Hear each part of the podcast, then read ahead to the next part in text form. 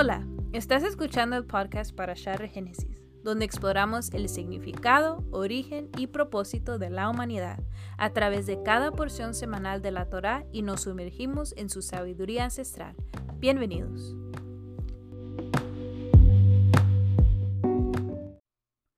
Hola, ¿qué tal? ¿Cómo están? Bienvenidos a este podcast, el podcast de Regénesis. Nuevamente es un gran placer que me puedan acompañar una vez más en este episodio y continuamos con las reflexiones acerca de la parasha. Esta es la número 3 y se llama Led Leja, que quiere decir vete de ti y esta se encuentra en Génesis 12 en adelante. Comenzamos. En Génesis 12 dice lo siguiente, pero Jehová había dicho a Abraham, Vete de tu tierra y de tu parentela y de la casa de tu padre a la tierra que te mostraré, y haré de ti una nación grande y te bendeciré y engrandeceré tu nombre, y serás bendición, bendeciré a los que te bendijeren, y a los que te maldijeren maldeciré. Y serán benditas en ti todas las familias de la tierra, y se fue Abraham como Dios, como Yahweh le había dicho. Y Lot fue con él, y era Abraham de edad de setenta y cinco años cuando salió de Harán. Tomó pues Abraham a Sarai su mujer, y a Lot, hijo de su hermano, y todos sus bienes que habían ganado, y las personas que habían adquirido en Harán, y salieron para ir a tierra de Canaán, y a tierra de Canaán llegaron. Ok, entonces, en esta parasha vamos a hablar acerca de Abraham y el llamado que Dios hace a Abraham. Si vemos en el primer capítulo, dice, pero Yahweh había dicho a Abraham, vete de tu tierra y de tu parentela. Esta parasha se llama Let Leja, y Let Leja es cuando Dios le dice, vete de tu tierra y de tu parentela. Pero literalmente la traducción lo que significa es vete de ti. Y es curioso para nosotros que hablamos español, y que no estamos familiarizados con estos términos, es interesante que lo que Dios le dice a Abraham es vete de ti. Y esto pues suena raro en, en nuestro idioma, pero esto es lo que significa, lo que Dios le está diciendo. Y esto a nosotros nos habla de que muchas veces es necesario irnos de nosotros mismos. O sea, alejarnos de nosotros, de lo que nosotros queremos, de lo que nosotros anhelamos, de lo que nosotros ansiamos o codiciamos. Todos nosotros tenemos planes, tenemos propósitos, tenemos nuestras propias agendas, lo que queremos lograr, que tiene que ver conmigo, que tiene que ver con lo que yo soy, con lo que yo quiero, con lo que yo anhelo lograr. Y no estoy diciendo que eso esté mal, no está mal ah, tener anhelos, tener deseos, querer cumplir cosas, no está mal, pero hay momentos en nuestra vida donde tenemos que dejar de ver por nosotros mismos y empezar a ver por algo más. Empezar a ver por cuál es el deseo de Dios y empezar a ver cuál es la necesidad del que está a mi alrededor. Hay un libro que leímos hace un tiempo que se llama Mi experiencia con Dios. Este es un libro bien interesante y tiene un manual de estudio. Es un manual que se estudia un capítulo por semana durante todo un año. Y hay una parte de este libro que habla acerca de el propósito o los planes de Dios. Y nosotros muchas veces le decimos a Dios, Señor, ¿Cuál es mi propósito? ¿Qué es lo que es mi, mi propósito aquí en esta vida? Y esta expresión denota mucho el egoísmo y denota mucho el ego que hay en nuestras vidas. De que pensamos que el plan de Dios tiene que ver con mi propósito. Y en este libro hablaba acerca de que es importante entender de que esta oración debe de cambiar de que no debemos de decir, Señor, ¿cuál es tu propósito en mi vida? ¿O cuál es mi propósito en esta vida? ¿O cuál es tu propósito conmigo? Sino más bien que nuestra oración cambie y digamos, Dios, ¿cuál es tu propósito? ¿Qué es lo que tú quieres hacer? Dios o Yahweh o como quieras llamarlo, como lo llames, ¿cuál es tu propósito en este mundo? ¿Por qué? Porque cuando nosotros decimos, Señor, ¿cuál es tu propósito? Estamos indicando de que yo quiero hacer la voluntad tuya. Yo quiero estar donde tú te estás moviendo, porque Dios se está moviendo, Dios está obrando, Dios está haciendo cosas. Lo único es que nosotros tenemos que alinearnos a lo que Dios ya está haciendo, a la forma en que Dios ya se está moviendo. Y eso es lo que hace la diferencia de decir cuál es mi propósito o cuál es tu propósito conmigo. Hace una diferencia muy grande a decir cuál es tu propósito aquí. Porque Dios tiene un plan. Porque esto tiene que ver con Dios. Porque esto tiene que ver con el deseo de Dios hacia la humanidad. Y cuando nosotros entendemos eso, eso nos da como la luz verde o la libertad de poder movernos de acuerdo a lo que Dios quiere. Porque lo que Dios quiere es la restauración del mundo. Lo que Dios quiere es la restauración de las personas. Entonces, cuando nosotros entendemos esto, nos alineamos a dónde es que Dios está moviendo. Porque como lo dije hace un momento, Dios ya está obrando. Dios ya está haciendo cosas. Simplemente nosotros nos vamos a disponer y nos vamos a alinear a esa labor que Dios ya está haciendo. Eso hace una enorme diferencia. Y, así dejamos de pensar en nosotros para realmente empezar a pensar en las demás personas. Que ese es el deseo de Dios. Los mandamientos de Dios fueron dados para que nosotros pudiéramos tener una relación con Él, pero también para que pudiéramos tener una relación con el prójimo, con los demás. Y, y es interesante que estos mandamientos tienen que ver primordialmente con los demás, con cómo yo trato a los demás, con las decisiones que yo tomo para beneficiar a los demás.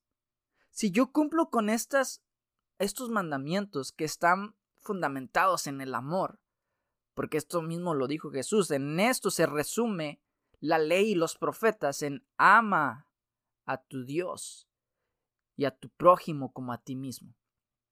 Es decir, si yo amo a mi prójimo, yo voy a hacer lo que está en la ley. Yo voy a hacer lo que está en la palabra. Y esto va a ser de beneficio para mi, mi hermano. Pero va a traer como resultado que también va a ser de bendición para mí. Pero primero tengo que pensar en mi hermano. Primero tengo que pensar en los demás. Y eso nos habla de letleja, de vete de ti. Abandónate a ti mismo. Deja de ver por tus intereses, deja de ver por lo que tú quieres y empieza a ver por cuál es el propósito de Dios hacia los demás. y entonces yo me alineo a ese propósito. Entonces vamos a ver un poquito de la historia de Abraham y Dios cuando lo llama. Dios llama a Abraham a abandonarse de sí mismo y a salir de su tierra y de su parentela. Abraham vivía en un lugar donde había idolatría, donde había un culto a los dioses que no eran el Dios verdadero. Y Dios le dice Abraham, sal de ahí. Pero le dice, deja a tu parentela, sal de tu tierra y del lugar donde estás viviendo y de tu gente y de lo que te rodea. Cuenta la historia, hay un midrash que tiene el pueblo de Israel y es en cuanto a Abraham y Taré, el padre de Abraham. Se dice que Tare era un fabricante de esculturas o de ídolos. Ese era su trabajo, fabricar estas esculturas y después venderlas, y de eso vivían. Y dice que en una ocasión Tare tenía algunos asuntos que, que iba a hacer lejos y tenía que salir de su tienda y dejó como encargado a Abraham, al joven Abraham. Era un jovencito en ese momento. Y dice que Abraham pues ya tenía eso en su corazón de que Dios lo estaba llamando a salir de su tierra y a salir de la idolatría que había ahí en Mesopotamia, en, esa área donde él vivía, en Ur. Y dice que cuando estaba ahí, en la tiendita de, su padre, en el changarrito de, de Taré, que empezó a ver las esculturas y agarró un palo y empezó a romper las esculturas y los ídolos de yeso, a quemar los ídolos de madera y a golpear a los ídolos de, piedra y empezó ahí a, a arrasar con toda la tienda, pero solamente dejó a uno ahí parado. Y entonces cuando llega Taré y ve todo el desastre que hay, le dice a Abraham, oye Abraham, pero ¿por qué hiciste esto? ¿Por qué destruiste todos estos ídolos? ¿De qué vamos a vivir? ¿Cómo nos vamos a, sustentar? Y entonces le dice Abraham, no, yo no fui. ¿Cómo de que tú no fuiste, Abraham? Abraham, porque en ese momento solo se llamaba Abraham. Dice, ¿cómo que tú no fuiste? Entonces, ¿quién fue? Mira, ¿ves aquel ídolo que está allá parado? Agarró un palo y empezó a destruir a los demás ídolos. Entonces le dice Tare, Abraham, no soy un niño, no me chupo el dedo. ¿Cómo me vas a decir que ese ídolo que no se mueve y que está ahí parado agarró un palo y destruyó a los demás? Y entonces le dice a Abraham, bueno, entonces ¿por qué los fabricas? Entonces ¿por qué confías en ellos si son ídolos mudos, si no se pueden mover, si no pueden respirar, si no pueden ah, ver, si no pueden escuchar? ¿Por qué los adoras y por qué los vendes?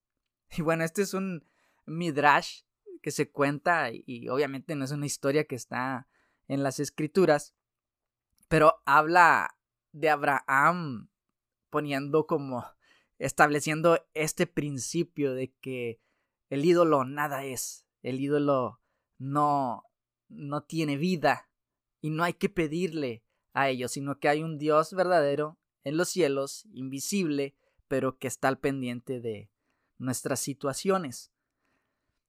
Pero esto de los ídolos nos habla también de que los ídolos no solo son de yeso, y de madera o de piedra. Hay ídolos que están en nuestro corazón, que no necesariamente son de un material físico, pero que toman la preeminencia en nuestra vida. Puede ser la tecnología, puede ser una vida sexual desordenada, puede ser el yo mismo, el darme placer de lo que yo quiera, en no negarme a nada. Pueden ser las mujeres, pueden ser cualquier cosa que toma preeminencia en mí. Puede ser el dinero, puede ser cualquier otra cosa que yo prefiero antes que al Dios único, aquel que merece toda la preeminencia, aquel que merece toda nuestra adoración y nuestra atención y que nos lleva a ver por los demás, por las demás personas. Entonces, los ídolos no solamente son de, estos materiales, sino que también pueden ser cosas que están en nuestro corazón. Y Dios llama a Abraham a salir de eso. Entonces, ¿qué son los ídolos que están en tu corazón? Esa es la pregunta. ¿Qué ídolos tienes que hacen que solo veas por ti y que no te abandones a ti mismo para ser funcional en el reino de Dios? ¿Cuáles son esos ídolos? Esta es la pregunta que te tienes que hacer. Pero Dios quiere sacarte de ese ámbito para que tú empieces una nueva vida donde ya no ves solamente por ti, sino que ves por los demás, donde ya no eres egoísta, donde ya dejas toda esta idolatría y solo ves al único Dios verdadero. Pero cuando Dios te llama, Dios te llama a un caminar. Dios te llama a una vida de permanencia, a una vida de fidelidad. Porque Abraham dice en Hebreos que ellos tuvieron tiempo para volver, volver de donde habían salido. Dice, pero no se conformaron con el lugar de donde habían salido porque sabían que era un momento, que era un lugar pasajero, que no era la herencia que Dios tenía para ellos, sino que dice que dejando atrás esto, se extendieron hacia adelante y dice que aunque no obtuvieron lo prometido, que aunque no obtuvieron la tierra que Dios les estaba dando, sino que no era para ellos, sino para su descendencia. A pesar de eso, dice que se mantuvieron firmes, dice, y lo saludaron de lejos. Lo vieron de lejos y, y lo creyeron, lo abrazaron, y esto los mantuvo permanentes en fidelidad. Por eso ellos ingresan al salón de la fama de la fe. La fe es fidelidad, constancia, permanencia. Ellos caminaron un camino y fueron constantes. No eran perfectos, no era la familia ejemplar, no era la familia perfecta, pero se mantuvieron fieles, firmes ante Dios, para Dios, a pesar de tropezar. ¿Quién dice que no va a haber tropiezos en el camino? Todos vamos a tener tropiezos. Todos vamos a tener momentos donde vamos a flaquear, donde vamos a caer, donde, ay, espérame, necesito sentarme y tomar un respiro. Pero eso no quiere decir que estamos retrocediendo. Simplemente estamos tomando un momento de respiro para seguir adelante, para seguir empujando, para seguir constantes y seguir siendo fieles. Abraham se lleva consigo, cuando sale de, de, esta tierra, se lleva consigo a un integrante de su familia, que es Lot.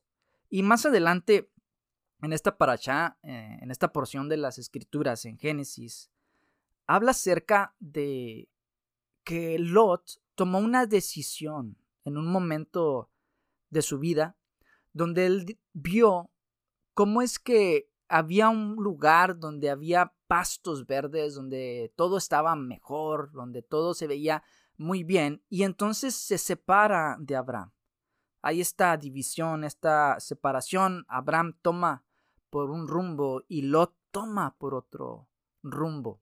Pero era un rumbo donde Dios no les había llamado a ir. No les había dicho que fueran. Y Abraham sí se mantuvo constante. Pero ¿qué pasó con Lot? Lot dice que se va a este lugar y dice la palabra que fue poniendo sus tiendas hasta llegar a Sodoma. O sea, lo que, lo que da a indicar es de que Lot no necesariamente llegó a Sodoma, a ese lugar donde después tuvo grandes problemas y grandes situaciones. No solamente llegó a ese lugar porque sí, no, sino que poco a poco él fue instalando sus tiendas, fue acercándose y acercándose hasta llegar a las puertas de Sodoma, hasta llegar a ese lugar que después lo envuelve lo atrae y lo hace preso de una cultura a la cual Dios no quería que él fuera. Dios no, no estaba llamando a Abraham y a su familia a, a dejarse envolver por esa cultura, sino a crear una nueva cultura que era conforme a su voluntad. Pero Abraham, ¿qué pasa? Pero Lot, ¿qué pasa? Ve por sus propios intereses. Ve por lo que él quiere, por lo que sus emociones le dicen. ¿Qué le, decía su vista? ¿Qué le decían sus emociones? Allá está mejor. Allá es como ese dicho que dice que las vacas siempre ven el pasto, el otro pasto más verde. Siempre ven el pasto del vecino más verde porque de lejos el pasto se ve muy verde, pero cuando ya te acercas está igual que el otro. La única diferencia es la distancia, es la perspectiva con que vemos las cosas. Si vemos las cosas desde nuestra perspectiva, lo vamos a ver mejor. Lo vamos a ver como que, ah, allá está mejor. Hacer las cosas de que nos dice esta cultura y este mundo es mejor que alinearme a una cultura tan retrógrada como es la, lo, lo indica la palabra o lo indica la Biblia. Parece mejor aquello aquello se ve más bonito. Pero ese es según nuestra perspectiva. Pero si nosotros nos alineamos a la perspectiva de Dios, vamos a ver que esto es mejor. Que alinearnos a los parámetros de Dios tiene sentido. Tiene mayor fruto. Tiene mayor beneficio.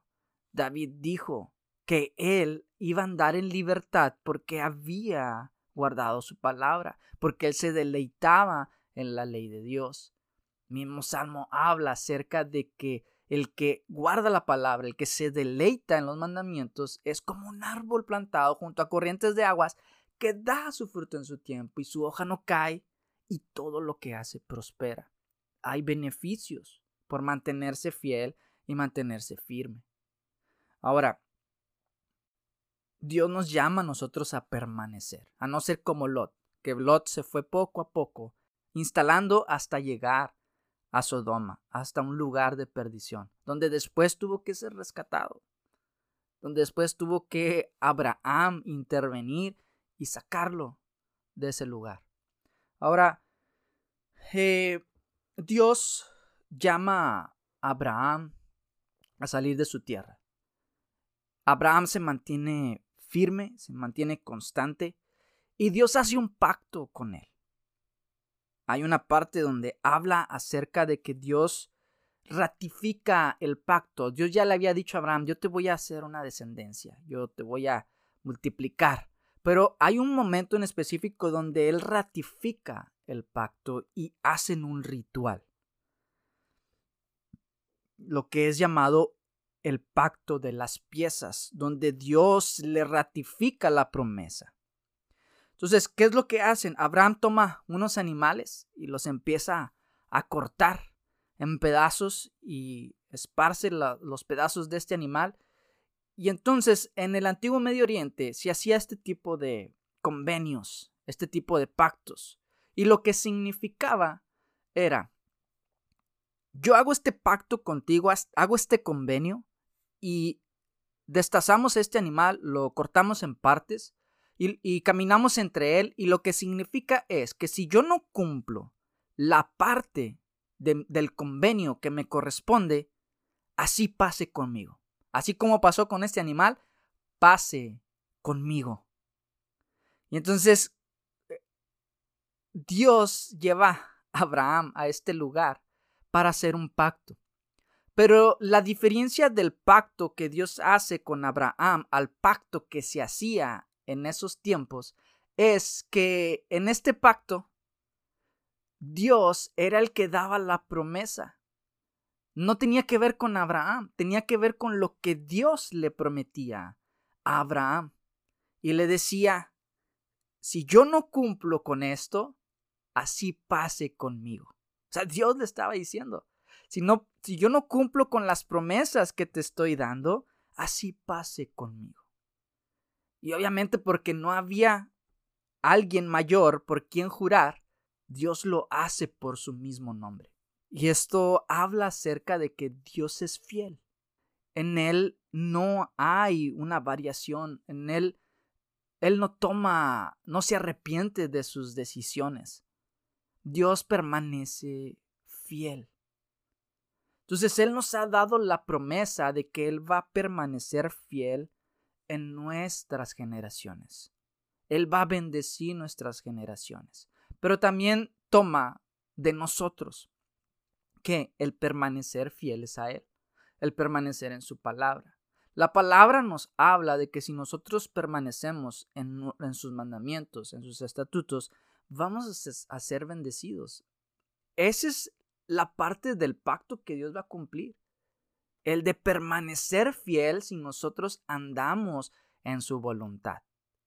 Ahora nosotros, Dios sabe que nosotros vamos a fallar en andar en su voluntad. Dios sabe que hay ocasiones en que no vamos a hacer las cosas conforme a su voluntad, pero Él no va a venir a destruirnos y destazarnos como un cordero, como a un carnero, sino que Él va a tener misericordia por su nombre, sabiendo de que nosotros somos faltos y que fallamos, pero Él permanece fiel en sus promesas.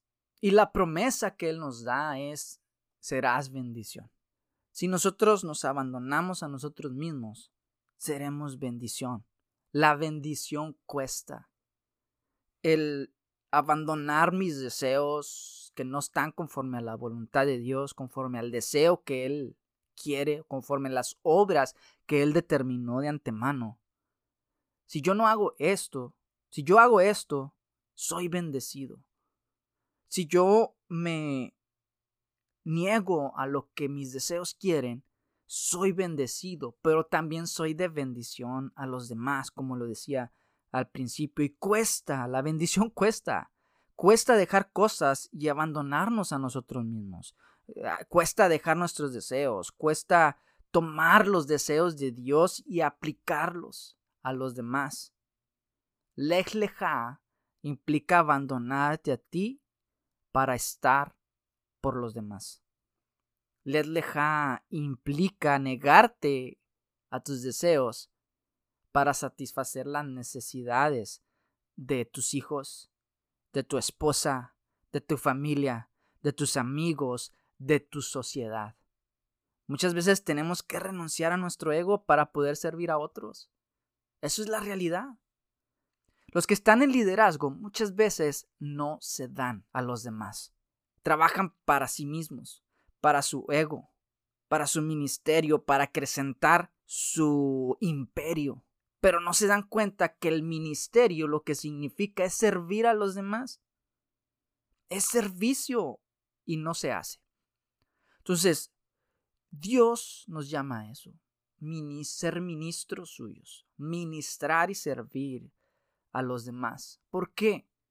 Porque así como Abraham fue llamado para ser padre de muchos, nosotros podemos ser padres de otros al darnos como respuesta a la necesidad de las personas. Hoy en día vemos liderazgos que no se dan por la persona, en todos los ámbitos. Vemos presidentes que lo que hacen es trabajar por sus propios intereses, por su bienestar, por su beneficio, y no ven por la necesidad del pueblo. No ven por la necesidad de las personas, porque lo que quieren es empoderarse. Lo que quieren es hacer crecer su imperio, su reino. Cuando vimos en la parasha de Génesis, nos habla acerca de que el reino se establece para servir a otros. El reino se establece para funcionar en medio de una sociedad que está en caos. Pero muchas veces cuando la persona llega a la cima, al final se olvida de cuando estuvo abajo, se olvida de los que están abajo, se olvida de los demás. Es por eso que Abraham tuvo que pasar un proceso. El proceso de Abraham en el desierto no fue fácil. Fue difícil. Dios lo tuvo que procesar. Y Dios nos procesa a nosotros para qué? Para que cuando lleguemos a ese lugar de preeminencia, por decirlo de alguna manera, de ser reyes y sacerdotes, sepamos reinar en justicia y en rectitud, que eso es lo que Dios quiere. La autoridad en nuestra casa no nos fue dada para someter y subyugar a nuestra familia. No, nos fue dada para servir. Mi rol como líder en mi casa, como cabeza en mi casa, no es someter a mi esposa y subyugar a mi esposa y a mis hijos. No, sino que es el servirlos a ellos. Servir a mi casa servir a mi hogar, servir a mi familia y por ende servir a mi sociedad, al lugar donde yo vivo, al lugar donde yo me muevo, donde yo estoy. Ese es mi propósito, ese es mi rol. Pero para todo esto tengo que decirme a mí mismo, lejleja, déjate de ti, o vete de ti, abandónate a ti mismo y abandona tus deseos para vivir para los demás. Hay un dicho que dice que el que no vive para servir, no sirve para vivir. Es muy cierto. Aquel que no vive para el servicio de los demás no encuentra un propósito. Pero aquel que sirve encuentra propósito a su vida. Aquellas personas que sirven son las personas más felices. Y no estoy hablando de, un, de ser servil sino de ser servicial, de servir a los demás, porque hay una diferencia. Hay personas que son serviles, que se humillan y, y, y, las demás personas los maltratan, se dejan maltratar por los demás. Eso no es ser servicial. No, servir es reconocer que tienes un estatus, que Dios te ha dado un estatus de rey, pero no lo usas para subyugar a los demás, sino que lo usas para servir y mantener el orden en medio del caos. mantener orden en medio de la dificultad. Ese es nuestro propósito. Eso es lo que Dios anhela para esta humanidad. Restaurar el orden que Dios estableció desde el principio para que el hombre gobernara en justicia. Entonces, hasta aquí lo dejamos. Espero que sea de bendición para sus vidas. Y recuerden, let leja, vete de ti. Bendiciones.